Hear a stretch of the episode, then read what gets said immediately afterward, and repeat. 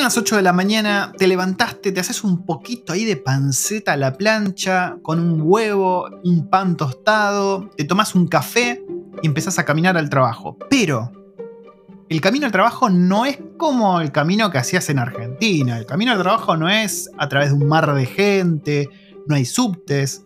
Sí puede haber colectivos dependiendo de dónde estés, pero mayormente vas a estar caminando al costado de una playa, al costado de un mar. Eh, o quizás estés atravesando parques o montes para ir a tu oficina. Quizás puedas ver una foca o pingüinos, o quizás veas una ballena u orcas camino a tu oficina. Porque sí, gente, así es Nueva Zelanda. Y en este primer episodio de Testers por el Mundo voy a estar contestando preguntas y contándoles mi experiencia como un tester argentino que se fue a vivir a Nueva Zelanda y trabaja como tester ahí.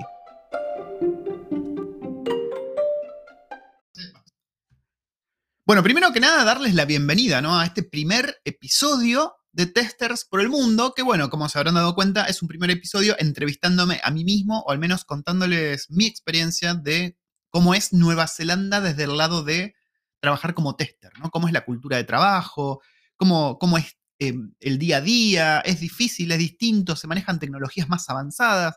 Todo eso y mucho más vamos a estar cubriéndolo en este podcast. Y la idea es un poco darles un pantallazo, ¿no? De cómo es estar acá.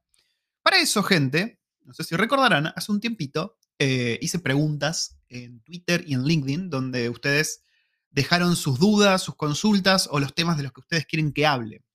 Así que tengo acá mi lista de preguntas a las cuales me voy a tratar de atener en, la medida de lo posible y voy a responder todas las preguntas que me mandaron.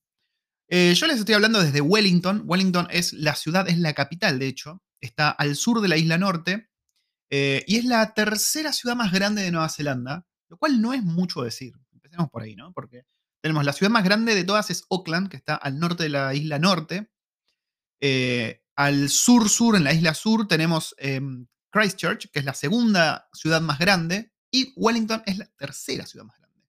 Y Wellington, déjenme decirles, a ver, la región de Wellington es grande, pero la ciudad, lo que vendría a ser el casco urbano, es chiquitito que es donde están casi todos los trabajos en, software, ¿no? Y es donde está todo el gobierno.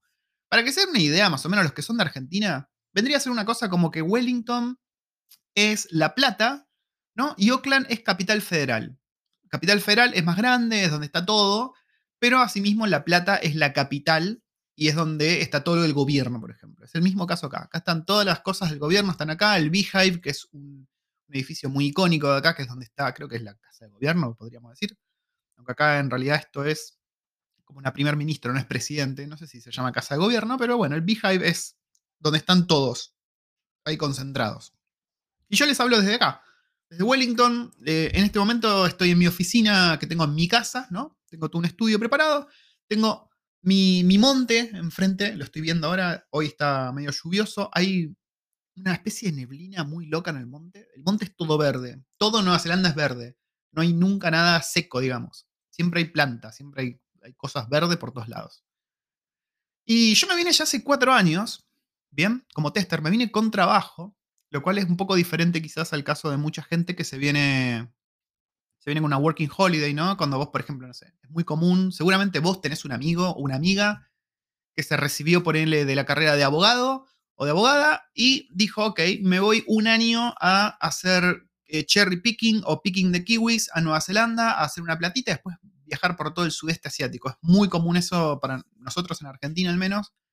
Tomarnos ese año después de recibirnos y hacer todo el circuito. Mucha gente se queda, mucha gente se vuelve. Mi caso fue completamente diferente. Yo ya era medio, medio viejo cuando me vine.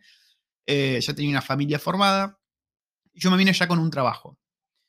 Eh, este podcast a lo que apunta es a que ustedes se hagan una idea, ¿no? Se imaginen, esto escúchenlo tranquilos, escúchenlo mientras están yendo al trabajo, mientras están trabajando, ¿por qué no? Porque bueno, esto es lo lindo del formato del podcast, ¿no? Que a mí tanto me gusta. vos podés escucharlo mientras estás haciendo cualquier cosa. Por favor, no me escuchen mientras están en el baño, ojo. Y, que ustedes se lleven una idea, ¿no? Un pantallazo o, o se sientan como que están acá. Quiero ayudarlos a imaginarse cómo es ser un tester en Nueva Zelanda. Así que para eso, gente, voy a pasar a contarles desde mi perspectiva cómo, cómo son los día a día y después vamos a pasar a responder las preguntas.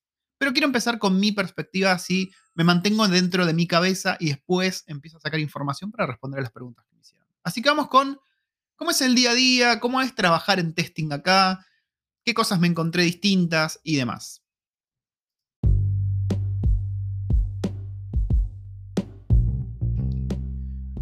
Bien, y para empezar a contarles de todo esto, me parece que me voy a retrotraer a cuando estaba en Argentina y empecé con las entrevistas, ¿no? Em, en mi caso en particular, empecé a tirotear por todos lados. Yo sabía, yo tenía varios amigos ya que estaban en Wellington. Eh, me cayó tarde la ficha de que este era un muy buen lugar para venir a trabajar como tester. Y empecé a preguntarles, y eso me empezó a hypear más, ¿no? Me decían esto es así, que pum, que pam. Yo la verdad no tenía mucha idea de Nueva Zelanda. Tenía por ahí más presente Australia. Pero bueno, ahora viviendo ya unos cuantos años acá, me doy cuenta que la idea que tenía de Australia no era tan acertada como yo pensaba en su momento. Y nada, me puse a investigar Nueva Zelanda, que la, clásica, ¿no? Que hace siempre. Me puse a ver videos en YouTube eh, de latinos en Nueva Zelanda. Me puse a ver videos en YouTube de cómo es Wellington, de cómo son las distintas ciudades, para empezar a elegir. Em, y nada, hice un, todo un trabajo, un research muy extenso. Empecé a golpear puertas virtuales, contactar gente, contactar CEOs de empresas acá, dueños, todo bien caradura por LinkedIn, pum, pum, pam, pam. Y obtuve mis entrevistas. Eh, una de las cosas que me di cuenta, primero que nada, es, bueno, la diferencia horaria, obviamente. Es algo que quizás no tenés en cuenta antes de ponerte a buscar, pero tenés que tener en cuenta bastante rápido cuando empieces a organizar entrevistas con gente. La otra cosa que yo sabía, pero quizás no estaba preparado tanto, es que el inglés de Nueva Zelanda es muy diferente. Por decirles que quizás sea por ahí como el chileno del español. O sea, es muy difícil de entender, sobre todo los que hablan muy, muy nativos, o sea que tienen un acento muy marcado de acá y hablan rápido, es muy difícil entenderles, sobre todo por teléfono o por videollamada. O sea, es muy diferente hablar eh, cara a cara, ¿no? Y ver los gestos y demás, con lo cual vos más o menos te puedes ayudar y darte una idea, a tener una llamada por teléfono que encima de la otra punta del mundo, la calidad a veces no, es la mejor, ¿viste? Y entendés un cuarto de lo que te dijeron y eso puede complicar las cosas bastante. Yo tuve dos entrevistas principales. En su momento me acuerdo que también me suscribí a un evento, ¿no? Que se llamaba. ¿Cómo se llamaba? No me acuerdo cómo se llamaba, pero era un evento que era en Wellington en particular. Y la idea era que vos tenías que subir un video tuyo presentándote, escribir un montón de cosas como tu perfil y demás. Y ellos elegían, creo que a 100 personas, de todas las que habían escrito. Y esas 100 personas les pagaban todo: viaje, hotel y todo, y venían como un evento acá en el cual tenían varias entrevistas con distintas empresas y demás, porque la idea era traer profesionales altamente calificados del exterior a Nueva Zelanda. Bueno, cuestión que eso lo, hice, de hecho tardé bocha de día, gente, porque me ponía muy nervioso hablar eh, en inglés a la cámara, ¿no? Y sentía que quedaba mal o me trababa, yo tenía como un script, ¿no? Un guion que iba siguiendo y no daba pie con bola. Les juro que era sufrimiento hacer ese video. En un momento dije, bueno, chao. Ah, se vayan todos a cagar no hago esto y empiezo a mandar currículums a, las empresas directamente yo. Y fue lo que hice. Y de ahí tuve dos entrevistas principales, como les decía, una con la que terminó siendo mi empleador y otra con lo que vendría a ser la competencia. Un hecho gracioso, entre comillas, fue que cuando hice la segunda entrevista para lo que sería la competencia, ellos por algún motivo sabían que yo había tenido una entrevista con nosotros. Hasta el día de hoy no sé cómo hicieron, nunca supe cómo fue que se dio eso, si alguien les comentó, se juntan a tomar mates y se cuentan entre ellos. Cuestión que, esta segunda entrevista me dijeron, ok, nosotros sabemos que estás en entrevistas con esta otra gente. Eh, si se diera el caso que nosotros te ofrecemos, pero ellos también te ofrecen, ¿con cuál te quedas? Me preguntaron eso textual. Y la verdad que yo tenía amigos en, la otra empresa y le digo, mira, si te soy sincero, yo me iría a la otra empresa porque tengo amigos.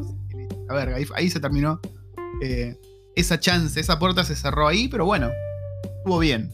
Porque creo que, creo que apuntaban a una respuesta sincera. Sean sinceros en estas entrevistas, sobre todo para un movimiento tan grande, ¿no?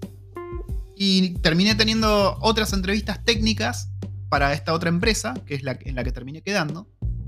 Pero las entrevistas técnicas son la verdad que muy, muy laxas. No tuve que hacer nada de código, no tuve que hacer ningún ejercicio. Simplemente respondía preguntas y evidentemente ellos podían inferir por mis respuestas que yo sabía de lo que estaba hablando, ¿viste? Eso, ese caso, al menos para mí, para mi caso, siempre fue así en todos los trabajos que obtuve acá en Nueva Zelanda, los cuales ya son, a ver, déjame pensar, uno, dos, tres, tres trabajos ya pasé acá en Nueva Zelanda, sí, ya pasé por tres clientes. y las, las tres veces nunca tuve que hacer nada de código, siempre fueron preguntas. Así que nada, tuve esas entrevistas técnicas, tum, tum, pam, pam, todo se aprobó, todo bien, todo lindo, se planificó el viaje, que bueno, eso es tema de otro podcast. Si quieren, yo hago otro podcast con mi esposo, se llama Recuerdos del Futuro, lo encuentran en Spotify. Ahí está todo el detalle de cómo fue venirse en familia, que cómo coordinamos el vuelo, todo, todo eso está ahí explicado en detalle. Y nada, vinimos a Nueva Zelanda. Primer impacto cultural, primer choque cultural quizás, es que la gente en este país eh, ustedes vieron El Señor de los Anillos, saben que se filmó acá en Nueva Zelanda. Los kiwis, o sea, la gente, la gente de acá se les dice kiwis, para los que no saben. A los kiwis yo los veo como hobbits. Son literalmente hobbits. Son gente muy macanuda, muy amigable, que no se preocupa por lo que está pasando en el mundo en general, ¿no? Esto es una isla, esto es algo que está muy aislado del mundo. Y ese sentimiento te va a acompañar una vez que ya estás acá poco, ¿no? Está bien que hoy el mundo está globalizado, que podés hablar, tener noticias, que entras a Reddit y más o menos te enterás, pero sí es cierto que hay una gran cantidad de la población que no es muy ducha con la tecnología, que le chupa un huevo quizás enterarse de qué está pasando en el mundo y que son muy de vivir acá, ¿no? Es un ecosistema cerrado esto y nada sale, nada entra. Y nada, me di cuenta que son muy amigables, muy, muy amigables. Ya desde que bajé del aeropuerto, venía gente a ayudarte a llevar las valijas. O sea, gente que no conoces, caminando 15 minutos con vos, con las valijas, no les miento. Y eso es algo que empecé a ver que pasaba todo el tiempo. Yo dije, bueno, capaz que es un caso aislado porque no sé, no sé. Justo llegamos y nos encontramos a este buen samaritano que nos ayuda. Nada. Pero no, eso es el caso que se dio siempre. Hasta el día de hoy. Ya nosotros llevamos cuatro años acá y es algo que se ve todo el tiempo. La gente ayuda, la gente se para a hablarte. Lo cual es raro, ¿no? Para alguien que viene de Buenos Aires, es raro que alguien se te para hablar. Y mi día a día no siempre fue igual, sobre todo porque cuando vos venís como, como profesional, ¿no? Con un contrato ya, a vos te van a estar mandando a un cliente. Vos vas a venir, generalmente vas a venir como una persona contratada por una empresa que brinda servicios. ¿no? Con un contrato por dos años y medio. Creo que ahora cambió un poco, creo que es por tres años o dos años nada más ahora. Pero es un contrato que en teoría vos te lleva a los dos años y medio, eso, de límite, porque el límite ese lo pone la visa que te dan. Y vos a los dos años y medio, en teoría vos podés aplicar a una residencia, ¿no? Y ya ser residente de Nueva Zelanda, con lo cual no tenés ningún plazo, digamos, de, que caduque tu visa y tener que volverte. Y esos primeros dos años y medio, quizás, que estás atado, entre comillas, a un cliente, a, a, una empresa, ¿no? Que es la que te está dando el sponsor. El sponsor es algo que te da eh, una empresa del país autorizada que dice, ok, yo pongo las manos en el fuego para esta persona y esta persona trabaja para mí, así que le damos una visa de trabajo para que se quede acá en el país. Vos podés llegar a sentir un montón de cosas. Un montón de cosas vas a sentir mientras estás trabajando en esa modalidad. La que me pasó a mí, que no se lo recomiendo a nadie y que ahora mismo les voy a decir por qué no tienen que sentirlo, es que te sentís un poco esclavo. ¿no? Vos venís, por más que sea macanuda la gente, eh, en los clientes, en, el ámbito de trabajo, puede que te encuentres con gente no macanuda, como pasa en cualquier lugar del mundo. Y vos en ese caso, a diferencia de por ahí, si estás en tu país, que vos decís, ok, ¿sabes qué? Al carajo, te, pego una piña en la cara, bueno, no una piña, un poco extremo, pero decís, renuncio, chao, no tengo por qué vangarme esto y me voy, no sé, a lo de mis viejos, en el peor, peorcísimo de los casos. Acá sentís que no, no tenés chance, no, podés, no tenés otra salida, tenés que fumarte todo lo malo porque claro, vos estás con una visa de trabajo y si no estás trabajando para este lugar o si no estás respondiendo a lo que te están pidiendo, quedás patitas, patitas afuera y te vuelves a tu país. A ver, eso es algo que pasó en mi cabeza y que no, no es algo que tengas que sentir. Te lo comento a vos, futuro inmigrante a Nueva Zelanda. Sobre todo del lado de que vos podés, literalmente, de hecho, podés cambiar de empleador, podés cambiar de empleador y que otro empleador te dé una sponsor visa. No es que estás atado a, a una empresa, ¿no? Que es la que te da el sponsor. Es un papel muy sencillo que firmás y decís, ok, actualizo mi, visa de trabajo. ¿Por qué? Porque cambié de empleador. Pumba, listo, te cambiaste de lugar. Yo he tenido amigos argentinos que lo han hecho y no es algo imposible. De hecho, es bastante sencillo. Así que no tengan esa mentalidad de que vienen tipo esclavos por esos dos años y medio hasta que obtienen la residencia, porque no es así. Y esos primeros dos años y medio fueron un poco, a ver, al principio sobre todo, porque después ya caí en que estaba todo bien, fueron un poco así, Y el choque cultural fue con el ritmo de trabajo y con las tecnologías, ¿no? Pues vos cuando pensás Nueva Zelanda decís, ok, Nueva Zelanda, primer mundo, ¿no? Nueva Zelanda es, un país del primer mundo, un país que está muy bien. Decís, ok, vamos a estar con tecnologías de punta, tipo, no sé, Silicon Valley, haciéndonos robots en Marte. No, nada que ver. Se van a encontrar con que acá generalmente usan tecnologías muy obsoletas, versiones viejas de todo y están bastante atrasados en todo lo que es IT. Al menos en lo que es el área de gobierno, que no les voy a mentir, es el área en la que van a caer casi seguro si ustedes vienen como inmigrantes. Al principio van a ir al gobierno. Y el gobierno, a ver, viéndolo ahora en retrospectiva, quizás no es el mejor lugar o no es lo que yo elegiría para seguir trabajando. No te queda otra veces al principio, pero bueno, es así. Entonces te vas a encontrar con que se usan tecnologías muy viejas, muy, muy viejas. Eh, está todo muy limitado, digamos, lo que vos podés hacer. No podés bajarte cualquier cosa y ponerte a experimentar, porque está todo muy regulado, digamos. Son muy reacios a veces al cambio, sobre todo si, si vos no tenés con qué respaldar el cambio que estás proponiendo, medio que te van a decir, mm, ¿sabes qué? No, prefiero un mal conocido que un mal por conocer. Entonces, ten en cuenta un poco eso, que son algo conservadores, podríamos decir todo lo que es tecnología. Y eso juega a favor y en contra, ¿no? Si vos sos una persona que le gusta experimentar herramientas nuevas, como yo, si ustedes, bueno, en el canal de YouTube, ahora que estoy todo el tiempo probando herramientas nuevas, cosas nuevas, Nueva Zelanda no es algo que esté ahí en la punta del iceberg o en el, en el tope de la ola surfeando las nuevas tecnologías. No, para nada. Están más que nada usando versiones viejas. Sin ir más lejos, en mi primer cliente están usando Java 8, gente. Java 8. Creo que en ese momento yo iba por la versión 11 o 12. Y los tipos seguían usando 8. Mándele, mándele nomás. Así que en ese sentido, Nueva Zelanda está atrasado. Ustedes siempre pueden encontrar maneras ¿no? de llenar ese hueco. En mi caso es el canal de YouTube, enseñarles a ustedes a través de los cursos nuevas tecnologías. Eso a mí me mantiene ¿no? aceitado y con las nuevas tecnologías siempre ahí en, en la mira. Pero tengan en cuenta eso. Tengan en cuenta que probablemente es un ambiente de trabajo algo obsoleto, algo conservador, al principio, ¿no? Cuando está en el gobierno, pues después hay un montón de startups y cosas muy novedosas, con, innovando con tecnologías nuevas, y eso es, otro apartado diferente. Pero yo les hablo de esos primeros dos años y medio. Ustedes están luchando por la residencia, y en los cuales van a estar seguramente trabajando para un empleador en el gobierno. Eh, el ambiente de trabajo generalmente es muy, muy tranquilo, la gente es muy relajada, sobre todo cuando tenés muchos compañeros kiwis se van a dar cuenta que el ritmo de trabajo es nada que ver con el ritmo de trabajo que vos podrías tener para empresas de Norteamérica o de Europa. Acá los kiwis se toman todo con mucha soda, todo tarda mucho tiempo y, el error, digamos, es como un, eh, bueno, las cosas fallaron, probemos de vuelta más tarde. No, no es como, uy, Dios, falló, hay que, hay que arreglar esto ya, rápido, pa, pa, pa, pa, pa. No, suele ser bastante relajado absolutamente todo. Otra cosa que a mí me pareció graciosa quizás o llamativa es que suelen tener muchísimos, muchísimos catch-ups, ¿no? Se llama catch-ups, acá es como una reunioncita, uno a uno, con, todos, ¿no? es muy común que a vos te empiecen a organizar catch-ups, se llaman coffee catch-ups, ¿no? Y te vas a un café a tomar un cafecito con Pepito y hablar de trabajo, en teoría, ¿no? Después a la hora otro cafecito con Pepita para hablar del trabajo. Y así estás todo el día tomando cafecitos, paseándote por los cafés de la ciudad. Los kiwis son muy fanáticos del café y una cultura del café muy, muy copada acá. Eh, a mí me encanta el café y creo que no he probado cafés de muchos lugares del mundo, pero tengo entendido que el café en Nueva Zelanda es uno de los mejores del mundo. Así que puedo dar fe que cualquier cafetería a la que vayas explota, está buenísimo.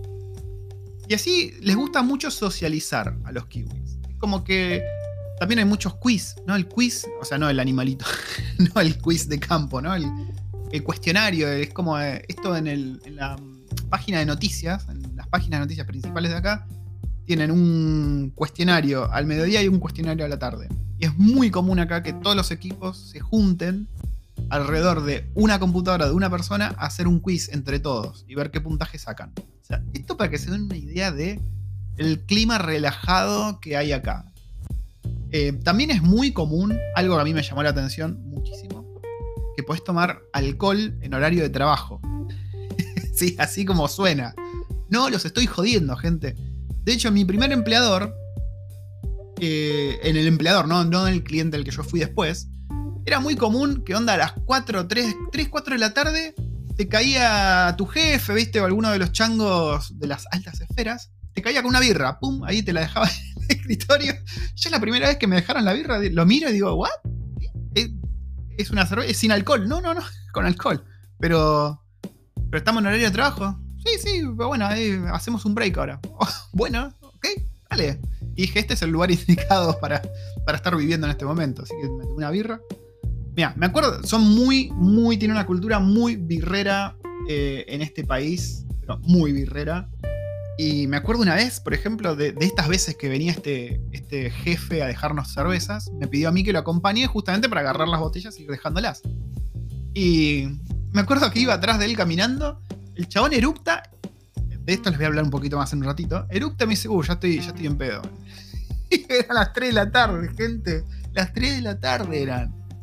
Y después es muy común, así como están estos coffee catch-ups, que haya reuniones de equipo, ¿no? Onda, después del almuerzo o durante el almuerzo en el que vos podés tomar cerveza. Está perfectamente bien, está aceptado. Todo el mundo se toma una cervezuli en el almuerzo o quizás a la tarde. Y también es muy común que haya after office tomando cerveza y se la dan en la pera. Acá toman a una velocidad, toman la cerveza que es imposible, pero imposible, gente, de mantener el ritmo. Yo no sé cómo hacen. Y es muy común también que vos, o sea, vos estás en una ronda, ¿no? Y van invitando. Vos tomás, se clavan así un fondo blanco de cerveza, invitan el próximo. Y invitan ronda, invitan ronda. Y así te van llenando el vaso. y te imaginas lo que durás sobrio. Nada. Y cuando les decía que, bueno, hace un rato les, les contaba, ¿no? De los eructos. Oh, Dios mío, gente. Los eructos y los pedos son relativamente comunes. Sí. A ver, Nueva Zelanda es un país que tiene muchísimo inmigrante asiático. Por un lado, el kiwi tiene más o menos normalizado que eructes en la oficina. Yo no lo hago porque, bueno, estamos acostumbrados a no hacerlo. Pero es muy común que onda en el horario de almuerzo después escuches un... Y siempre después del eructo dicen un excuse me. Como onda, perdón, ¿no? Por el eructo. Y los muchachos de Asia es muy común que se tiren pedos. Y, es como que está súper normal, ¿viste? Estás ahí por ahí trabajando y se dice... Y no dicen perdón ni nada, es como que es normal, es como, no sé, ni siquiera como estornudar, porque cuando estornudan piden perdón, es como, no sé, estás ahí, te tiras un pedo y está todo bien. Eh, es muy raro, eso es muy chocante. Y bueno, esa es otra, ¿no? Vas a trabajar con muchísimas culturas de otros países. Vas a trabajar con culturas de India, con culturas de Asia, con culturas de, por ejemplo, hay mucho sudafricano, también hay mucho europeo. Que bueno, el europeo es bastante cercano quizás a lo que nosotros estamos acostumbrados en, en Argentina, ¿no? Pero, por ejemplo, la gente de India, de Sri Lanka, de Pakistán, tienen culturas totalmente diferentes, opuestas a lo que nosotros eh, estamos acostumbrados. Son muy conservadores en muchos casos. Hay muchas cosas que nosotros hacemos que les resultan ofensivas y que uno no sabe. Por ejemplo, si, no sé, estamos en la calle hablando con un coworker indio y viene mi esposa y yo le doy un beso en la boca, se va a horrorizar. Se va a horrorizar como los Centraedis en, en Robotech va a querer correr. Yo he tenido visitas en casa que se han ido porque llegué yo y le di un beso a mi esposa, para que se den una idea, de India. Eh, entonces con eso tienen que empezar a tener cuidado, se van a ir acostumbrando de a poco, van a ir aprendiendo muchísimo a esas culturas. Así que eso es más o menos como es la onda acá de trabajo. Es muy relajado, se toma alcohol, se toma café, disfrutan mucho de la comida y está todo bastante obsoleto en lo que eh, refiere a tecnologías. Eso es un pantallazo de cómo es Nueva Zelanda. También es muy común que vos termines tu horario de trabajar o incluso en tu horario de almuerzo y salgas a correr. Mucha gente que les encanta ejercitarse. Hora de almuerzo, se calzan el equipo de, gimnasia y ¡pum! salen a correr. ¿Por qué? Vos das dos pasos de la oficina y tenés la playa. O das dos pasos de la oficina y tenés un parque hermoso, un monte. Entonces la gente se va a correr, claramente. Yo no, porque no me gusta correr. Pero me he ido a la playa con la laptop y he trabajado desde ahí. Y es muy común, es, está normalizado que vos puedas ir a la playa o al waterfront ¿no? acá en Wellington y que trabajes desde ahí, ¿no? con vista a la playa, disfrutando del sol, sobre todo lo que es eh, verano, primavera, es muy común que la gente trabaje desde los parques y demás. Así que habiendo dicho todo esto de cómo es Nueva Zelanda, espero que se hayan dado una idea, espero Después déjenme, dicho no sé dónde, ¿no? En, en Twitter, donde me tengan, coméntenme si les resulta loco todo esto que les estoy contando.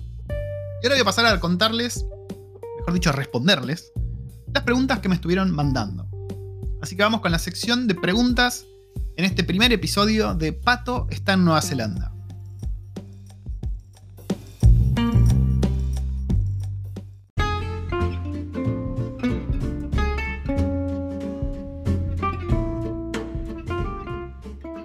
Bien, tengo frente a mí las. A ver cuántas son. 1, 2, 3, 4, 5, 6, 7, 8, 9, 10. Como mil preguntas que estuvieron mandando. Voy a estar respondiendo a todas y cada una de ellas individualmente. ¿no? Así que prepárense ahí, siéntanse con un mate, un cafecito, un té, una infusión de lo que quieran. Y vamos a pasar a responder. La primera pregunta dice lo siguiente. ¿Solo con experiencia laboral e idioma alcanza o necesitas tener un título universitario para trabajar allá? Mira, en mi caso, eh, yo título universitario no tengo en, sistemas ni nada relacionado. Yo de hecho estaba estudiando geología, ciencias de la Tierra. Nada que ver, una carrera científica que no tiene pero ni un poco de sistemas. Eh, y yo tenía experiencia laboral, ¿no? Yo contaba con 8 años de experiencia laboral. Tenía inglés, inglés normal, no tenía inglés eh, americano o inglés británico. Yo podía entenderme con un inglés de Reino Unido, podía entenderme con un inglés de un yankee, pero bueno, el inglés de, Nueva Zelanda es bastante, bastante jodido, bastante distinto. Pero, o sea, te defendés. Por escrito te defendés re bien. Eh, el tema por ahí es que cuando vos estás hablando se complica. Pero sí, teniendo inglés y experiencia, te diría que teniendo experiencia, ya está. Si vos tenés 8 años de experiencia, por más que seas Tarzán hablando inglés, y, y, tenés experiencia, ¿no? Buena, ¿no? Skills que están buscando acá, ya tenés un pie adentro. Eh, y el título universitario no le dan bola, en testing no les importa, lo único que les importa es la experiencia, gente. Entonces, si vos, por ejemplo, te recibiste en Argentina de ingeniero en sistemas y no tuviste nunca experiencia laboral, ¿querés venir a trabajar como tester o como desarrollador, sea el caso? Te van a decir que no. Van a contratar al pibe que hace, no sé, 5, 6, 8 años que está trabajando en sistemas, haciendo de testing y que no tiene ningún título universitario. Es así la cuestión. Siguiente pregunta. Adquiriendo experiencia en la Argentina, desde cero, ¿se puede proyectar en un mediano o largo plazo el trabajar dentro de ese rubro en Nueva Zelanda? A ver, la pregunta es larga, pero lo que está diciendo es si agarrando experiencia desde cero se puede proyectar mediano o largo plazo trabajar acá en Nueva Zelanda. Sí, a ver, es lo que hice yo. Yo adquirí toda mi experiencia en Argentina desde cero, literalmente desde cero, y en el largo plazo me vine a Nueva Zelanda. A ver, no sé qué plazos estarás refiriéndote con mediano o largo plazo. Yo te diría, te digo por experiencia, porque yo hago entrevistas también a gente que quiere venir, eh, que tenés que contar mínimo, pero mínimo, mínimo con 5 años de experiencia. E incluso con 5 años de experiencia vas a estar compitiendo con gente que tiene más años de experiencia y quizás tenés menos chances. Pero ya con 8 años de experiencia, estás prácticamente adentro. Siguiente pregunta. ¿Posibilidades de crecimiento dentro del área de testing una vez que uno es automation? ¿Qué sigue? Ok, esto no sé si es una pregunta referida a Nueva Zelanda en particular, pero te la voy a responder como Nueva Zelanda en particular. Posibilidades de crecimiento hay bocha. Yo desde que vine eh, ascendí dos, tres veces ya. Bueno, ahora estoy trabajando como independiente, ¿no? Pero ascendí, o sea, si vos te moves. A ver, cuando yo cuando vos te moves es el ritmo normal que vos tenés en Argentina, quizás trabajando para un cliente yankee, acá los vas a deslumbrar. Porque acá son muy relajados, como decía, muy lentos. En un buen sentido, si se quiere. Entonces vos, si sos proactivo, ¿no? Si sos inquieto, si che, pero esto que estamos haciendo, no, no lo estamos haciendo de la mejor manera. Podemos hacerlo de esta otra manera que nos va a ahorrar tiempo y bla, bla, bla, bla. Si sos así, vas a ascender en tiempo récord todo el tiempo. Porque la competencia no es así acá. O sea, no, la, el resto de la gente no son así. De hecho, de las otras culturas de las que hablé, de Asia sobre todo, tampoco son así, son más de sentar, aplastar el culo y no hacer más nada. Eh, eh, eh, siguiente pregunta. Eh, perdón, no, había otra parte más. Una vez que uno es automation, ¿qué sigue? ¿Qué sigue automation? A ver, muchas cosas. Tenés el test engineer, senior test engineer, puedes ir para el lado de DevOps, ¿no? Test engineer va a involucrar performance testing, hacer un montón de cosas en los pipelines. DevOps ya va a ser más enfocado directamente en los pipelines. Después vos ya podés ir por ahí por manager, ¿no? Test manager, como fue mi caso en, en los últimos trabajos siempre enfocado a testing, ¿no? Un technical test manager, si se quiere, o un automation test manager, automation test lead. todo eso son distintas ramas a las que vos podés ir aplicando. Em, siguiente pregunta. Creo que eran 25 o 27 dólares la hora el necesario para pedir residencia. Siendo semi-senior o con 3 años de experiencia, ¿se llegaría? Sí. A ver, 25 o 27 dólares creo que es el salario mínimo que estaría ganando eh, alguien que atienda en un café. Pero vos como, como automation o como tester, a ver, como tester vas a estar ganando entre unos 50 mil y 70 mil dólares al año brutos. Ya como test engineer o como automation vas a estar ganando de 70 mil a 90 mil. Así que atente, vas a estar llegando más que cómodo para la residencia. Siguiente pregunta. ¿Se consigue yerba Canarias? Solo se consigue, sino que se consiguen todas las marcas, incluso marcas que ni tenemos en Argentina. Yo consigo marcas de Brasil, marcas de Paraguay, marcas de todos lados de yerba. Eh, hay muchos negocios especializados. De hecho, yo consigo mi yerba, no se rían, en un local de comida sudafricana. No sé por qué tienen toda una góndola dedicada a cosas de, Sudamérica y bueno, ahí conseguís yerba lo que quieras. Aparte, vos también podés comprar a importadores. Acá hay un importador muy conocido, se llama Pachamama, que trae cosas de Argentina. Y encima, si todo eso no es suficiente para suplir tus necesidades de dulce de leche y hierba, vos podés pedir directamente a Argentina e importar todo lo que quieras. Yo hace poco importé una caja llena de turrones, perma, eh, yerba también compramos bocha, compramos mates también, o sea, el mate, ¿no? Y la, bombilla. Compras de todo, bonobones, mantecol, lo que quieras, te lo traes. Siguiente pregunta. ¿Cuándo abren la frontera? Y lo veo complicado, hermano. Cada vez más complicado. A Nueva Zelanda le está yendo bien con el coronavirus. Le fue bien, ¿no? Con el coronavirus durante toda la pandemia prácticamente. Ahora estamos con el outbreak del Delta. Pero el país, la verdad, que lo está haciendo bastante bien. Y lo que hace por ahí es cerrarse y decir, ok, no entra nadie. Sobre todo si no, si no sos recontra. Si no sos el Papa, no puedes entrar. Creo que ni el Papa podría entrar ahora. Así que no sé. Yo apuntaría al 2023. Con muchísima seguridad. A ver, si vos ya tenés los años de experiencia para entrar, o ya, no sé, afilar el inglés, aprovecha a, preparar toda la logística para venirte. Si no tenés la experiencia, es un excelente motivo para ponerte a agarrar la experiencia que te va a hacer más fácil venirte. Así que aprovecha, aprovechen la oportunidad. Siguiente pregunta. ¿Cómo conseguir trabajo allá sin ciudadanía? Yo no tenía ciudadanía cuando me vine a trabajar. No hace falta la ciudadanía. De hecho, eh, no, vas a tener ciudadanía kiwi, salvo que tengas padres kiwis o que estés casado o casada con un kiwi o con una kiwi. Y conseguir trabajo, como lo relaté al principio. O sea, buscando un sponsor ¿no? que, te, ponga las manos en el fuego por vos y diga, ok, yo puedo contratar a esta persona porque no conseguía a nadie en el país que pueda hacer lo que hace esta persona. Entonces, nada, le doy mi firmita para que tenga una visa de trabajo. Tráiganmelo. Así, básicamente así. Eh, siguiente, si ya visitó la comarca Hobbit. Sí y no. Mira, eh, la comarca Hobbit se filmó en varios lugares. Uno de ellos era el, básicamente el patio de mi primer eh, barrio. Yo cuando me mudé acá me mudé a Monte Victoria, ¿no? En el centro centro. Y en Monte Victoria, que es donde yo solía caminar todos los días, todos los fines de semana, se filmó toda la parte en la que eh, se están yendo de la comarca, ¿no? Cuando nos persiguen los Nazgûl y eso, lo filmaron todo ahí. Yo me, es más, tengo fotos en el tronco donde dormían Frodo y Sam versiones extendidas. Yo soy medio nerd del Señor de los Anillos. Así que sí. Después la comarca que está eh, al norte, el set, digamos, la comarca en sí, todavía no fui, tengo que ir. Tengo agendado. Todavía no fui, gente. No lo puedo creer. Tengo que ir urgente. Siguiente pregunta. ¿Le convidó mate a sus coworkers kiwis? Sí, convidé. No exactamente los kiwis. A ver, tenemos amistades kiwis a los que sí les convidamos mate. Y a algunos les gusta, a otros no. Después, en la oficina yo siempre tomo mate. Siempre, siempre tengo un mate y un termo dedicado al mate en la oficina cuando voy a la oficina, ¿no? Cuando aparezco. Y sí, es verdad que muchas veces tenés que explicar, ¿no? O sea, no de una mala manera. Te dicen, uy, ¿qué es eso? fumando? ¿Estás fumando crack o qué es? No, a ver, tenía una mancha que en joda le decía la pipa de crack. Eh, sí explicás, ¿viste? Porque despierta curiosidad y mirada. Vos cuando estás ahí en la cocina tirando la yerba en el, tacho de basura, te miran y decís, aparte yo me llevo, la yerba eh, en una bolsita, en una Ziploc. Parece que estoy traficando falopa full. Y a dos coworkers, perdón, a tres les hice probar.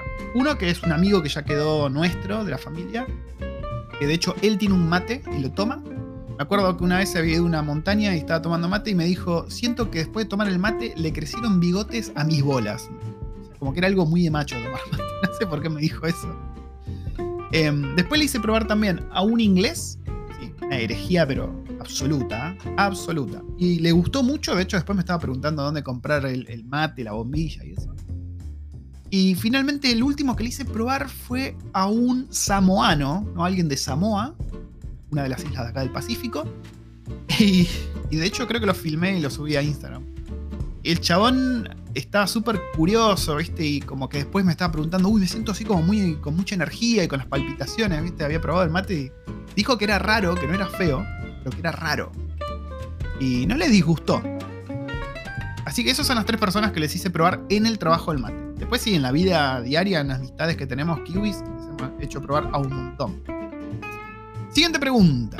¿Cuáles fueron sus reacciones de tomar mate? Eh, las que conté recién, que es raro y las palpitaciones, ¿no? La energía que te da. Y básicamente eso. Siguiente. Eh, respecto al rubro en sí, ¿es muy necesario un título o degree para que consideren contratarte? Bueno, similar a la pregunta de. Eh, con la de tener un título universitario. No, no es necesario. De hecho, no es necesario at all. como mucho es un nice to have, ¿no? Es, algo que, bueno, está bueno tenerlos si tenés la experiencia y tenés el título, mejor. Si tenés el título solo, no gracias. Si tenés la experiencia, joya. Siguiente pregunta. ¿Hay un techo de sueldo siendo tester a diferencia de ser programador? Aunque esta pregunta puede aplicar a cualquier país.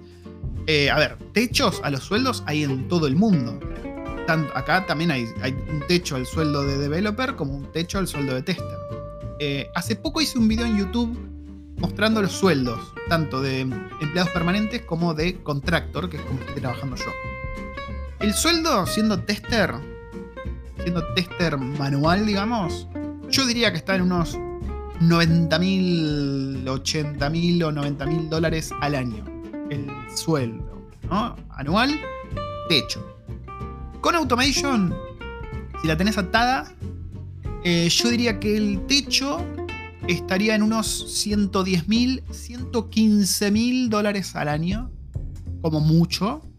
Y esto siendo permanente. Después vos ya siendo contractor, estamos hablando del doble o quizás más al año. Pero para ser contractor tenés que ser alguien con experiencia, alguien que se sabe vender, alguien proactivo, alguien que, que sepa venderse como un servicio y que tengas constante flujo de trabajo. Siguiente pregunta. Si te vas con más de 35 años, ¿cómo sería el tema de pensiones o jubilación para allá? Una muy buena pregunta, porque acá lo que es la jubilación se conoce como Kiwi Saver. El Kiwi Saver es como vos eh, te jubilás, digamos, básicamente. Y lo que pasa es que vos cuando te venís con una visa de trabajo todavía no podés abrirte un Kiwi Saver. O sea, esos dos años y medio mínimo que estás hasta que sacás la residencia, vos no estás aportando nada a tu futuro, digamos. Así que en ese caso estás medio sonado. Eh, después, cuando ya sacas la residencia, ahí empezás a hacer aportes a KiwiSaver, que básicamente es como invertir en acciones, ¿no? Es vos das un porcentaje que es el 3% de tu sueldo, que generalmente si sos un empleado permanente lo provee el empleador. Hay distintos empleadores que te dan beneficios, ¿no? Algunos te ofrecen hasta un 6%, que te lo dan como KiwiSaver, otros duplican lo que vos pongas. Hay un montón de arreglos. Pero es así, vos invertís esa plata y eso se lo das al país, digamos, y después el país te, devuelve esa guita, los intereses, digamos, como, como tuyo. También puedes usar esa plata que vos fuiste ahorrando de KiwiSaver para comprarte una casa, ¿por qué no? Em, pero sí, a ver, no vas a contar con todos esos años que vos aportaste en Argentina, claramente. Pero también es cierto que es muy diferente un montón de cosas. Porque vos acá, por ejemplo, a los años, que yo, a los 5 años que estuviste acá en Nueva Zelanda, ponele a los 6 años que estuviste acá en Nueva Zelanda, si estás vos solo trabajando, te puedes comprar una casa. Te podés comprar una casa. Y déjame decirte otra cosa. Vos te compras una casa, ¿no? que es distinto como es en Argentina. Vos podés hacer como se hace en Estados Unidos, ¿viste? Vos podés sacar un préstamo con el banco que vos vas a ir pagando mes a mes, que sería el mismo valor o menos de lo que estarías pagando por alquiler, pero para tu casa. Y vos, con esa primera casa, ya puedes usar el monto total que alcanzaste a pagar para comprarte una segunda casa. La primera casa la dejas pagándose sola con el alquiler que generes a través de una familia o lo que sea que vos le alquiles la casa. Entonces ahí ya tenés dos propiedades. Y cuando se termine de pagar esa casa, ya estás teniendo esa plata que te entra vos. Entonces lo que hace acá mucho la gente es comprar inmuebles, ¿no? Conozco gente que han comprado 5 o 6 casas. Pero la idea es esa. Es ir comprando inmuebles y después, a medida que se van pagando solos, en algún momento empiezan a generar plata que te queda a vos. Después hay mil maneras de generar... A ver, yo nunca creí mucho en las, en las jubilaciones. A ver, no es una cuestión de creer, ¿no? Pero nunca, siendo argentino, nunca dije, uy, qué bueno los aportes que estoy haciendo, voy a vivir de mi jubilación en un futuro. Ya sabemos cómo es. Entonces siempre busqué la manera de generar ingresos pasivos a través de otras cosas, como inversiones, un portfolio de acciones, en empresas que vos confíes o que hagas algún research de mercado y, y compres acciones. Pero acá también es cierto que vos generás ese ingreso pasivo a través de inmuebles, ¿no? Pues es fácil. A ver, en sistemas es mucho más sencillo comprar una casa para el resto que para el resto de los mortales acá. Y es infinitamente más sencillo que comprar una casa en Argentina, donde yo creo que era, imposible pensar en comprar una casa. No, no, había chance. No me había fijado mucho, pero creo que no había chance. Con los sueldos, con los impuestos y eso no, no había chance. A ver si tengo alguna pregunta más. Vamos a ver. Sí, tenemos una pregunta más que dice, ¿se necesita visado para trabajar allá o se puede trabajar remoto? Otra muy buena pregunta. Mm, para trabajar en territorio kiwi, o sea, si vos querés venir a trabajar al país, necesitas un visado. Necesitas una visa de trabajo que te permita trabajar acá. Porque vas a estar pagando impuestos, porque un montón de cosas. ¿Puedes trabajar remoto? Puedes trabajar remoto, pero no vas a estar siendo considerado como alguien que trabaja en Nueva Zelanda. No sé cómo explicarte esto. A ver, yo conozco mucha gente que está trabajando remoto y vos trabajás en tu país, vos te haces cargo de tus impuestos, vos te haces cargo de eh, pagar tu monotributo en el caso de Argentina, todo eso, y vos no estás teniendo una visa de trabajo en Nueva Zelanda, lo cual tampoco te permite venir al país. No es que vos estás trabajando remoto y decís mañana, ay, ok, eh, me voy a mudar a Nueva Zelanda. Porque no vas a tener la visa. Si puedes trabajar desde tu casa, remoto, te van a tratar como un freelancer, digamos. Como vos podés trabajar el freelancer para Estados Unidos sin una visa, como podés trabajar freelancer para Europa sin una visa, lo mismo para acá. No vas a poder venir. O sea, vas a poder venir como turista, no a trabajar, pero sí puedes trabajar remoto. Pero sí, para trabajar acá, sí o sí, siempre visa. Y con eso hemos concluido las preguntas que me estuvieron mandando. Yo creo que es momento de cerrar, recauchutar, enruapear y hacer un shawarma con este podcast y despedirme y contarles qué se viene en los próximos episodios.